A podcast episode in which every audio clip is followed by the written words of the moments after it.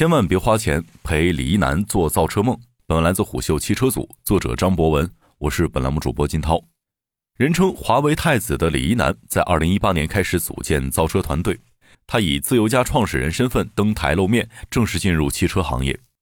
照理说，一家新造车企业发布完新车型之后，要做的事情是收意向金、收定金，然后陆续交付新车。但似乎李一男这家叫做自由家的新车企发布会开了，新车亮相了，意向金也收了，车却交不出来了。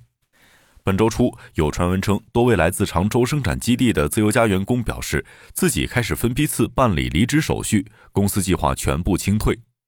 随后就在昨晚，又有消息称，自由家的一线员工都收到了 HR 消息，明天会开线上腾讯会议，大概率会谈离职赔偿的问题。自由家的企业微信已经停用，无法跟外部人员联系。虎嗅联系了自家销售的企业微信账号，对方账号确实已经停用。随后，虎嗅联系了自由家方面，自由家方面并未明确否认这一传闻，表示明天等官宣吧。今年五月，李一男接受媒体采访的时候，在被问到造车这条路走不下去的时候会怎么办，他给出的回复是：走不下去就走不下去，肯定会难过，你只能回家哭，你还能怎么样？自杀吗？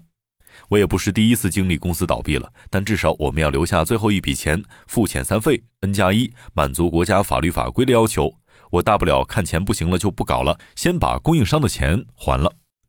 很显然，李一男还走不走这造车之路，很快就能够见分晓。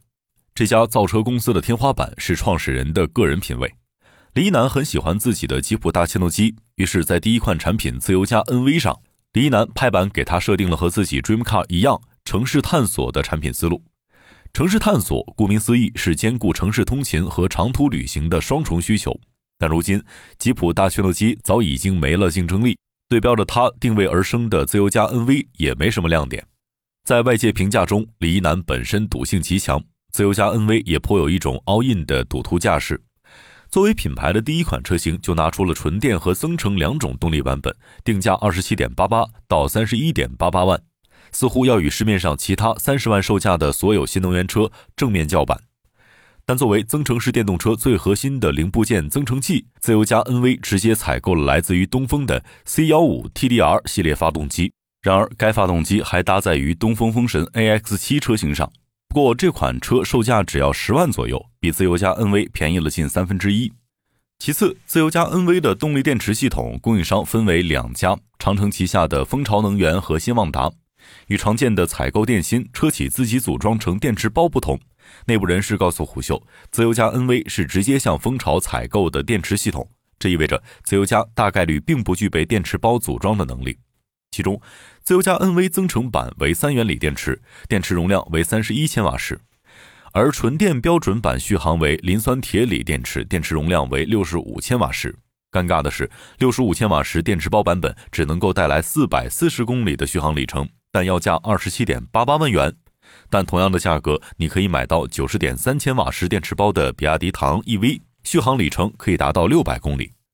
而在中国新能源消费者颇为关心的辅助驾驶和智能座舱，自由家 NV 也非常保守地采用了供应商的成熟方案，并没有通过独特的消费者洞察，用自研给消费者带来自由家作为一个新品牌领先于行业的独占功能。李一男花了四年时间组建的造车团队，最后交出的产品，除了在外观设计层面保留了小牛电动这个品牌标志性的圆形大灯，似乎所有的部分都是为了赶工，用成熟方案拼出的一款缝合怪。而且毫无疑问，这辆车几乎所有的产品点，在对比同级别竞品的时候，都很难占到任何便宜。很显然，李一男的自由家 NV 作为一款仓促上路的新车。并不配承载他自己喜欢的吉普大切诺基所标榜的那种从容自由的美式生活。二零二二年四月，自由家联系到笔者说新车准备上市了，签一个保密协议就可以提前看看车。笔者对小牛这个品牌好感很强，甚至自己曾经在小牛 M 一上市之后，为了做测评内容，在一个月时间内就骑了一千多公里，直到现在，这辆小牛 M 一还摆在我家的阳台。所以，当自由家联系到我的时候，我对这款车是非常期待的。当时的试制车摆在临时展厅，不能试驾，只能简单体验车机。自由家并没有像其他造车新势力一样，把自研车机系统作为主力，承载整车的智能化功能，而是选择直接接入 CarPlay 来作为整套智能座舱的车载娱乐系统。但即便是接入 CarPlay，当时那辆车的状态也并不是很好，车机屏幕无论是显示素质还是可视角度都很差。连上 CarPlay 之后，因为 CarPlay 的主要算力来自于手机本身，所以但凡车主的 iPhone 比较老，车机的操作过程就会相当的卡顿。当时的车机版本 CarPlay 与牛创自己的牛创 OS 也几乎谈不上任何融合可言，在大面积的 CarPlay 显示挤压下，牛创 OS 对于这辆车机最基础的一些控制按钮被压得很小，很难操控。在与自由家的公关负责人沟通之后，他们表示记录了我们的问题。然后一周之后，这位公关负责人约我到牛创总部，说经过反馈以及工程师们一周的加班加点，系统已经做了不少的调整。虽然自由家团队的反应和优化效率很高，但这样的造车状态其实很难让当时的我对这家公司放心，因为按照他们的话术，当时那辆车已经无限接近最终发布和量产。后来的事情就变得更加魔幻了。自由家 NV 的发布会从最初的北京车展前一推再推，按照自由家的说法，是因为疫情的限制。但当十月份自由家 NV 这款车终于正式发布，又一个问题浮出水面。自由车的造车资质问题还没解决，在自由家 NV 的车尾印着四个大字“大成汽车”。对于这家公司，很多人可能比较陌生。二零一八年，也就是李一男下场造车的那一年，时任众泰汽车董事长的吴建中把众泰金坛基地和抚州基地交给了他儿子吴潇，吴潇凭此基础创立了大成汽车。在发布会上，李一男的说法是，自由家团队以软件、智能、三电等前瞻技术领域赋能大成汽车，共同提高整车和智能软件水平。首款产品自由家 NV 由大成汽车常州金坛智慧工厂专属产线生产，但直到现在，因为之前众泰濒临破产所面对的巨额债务，已经停产超过二十四个月的大成工厂，也没有完成主管部门的资质审批，重新获得资质。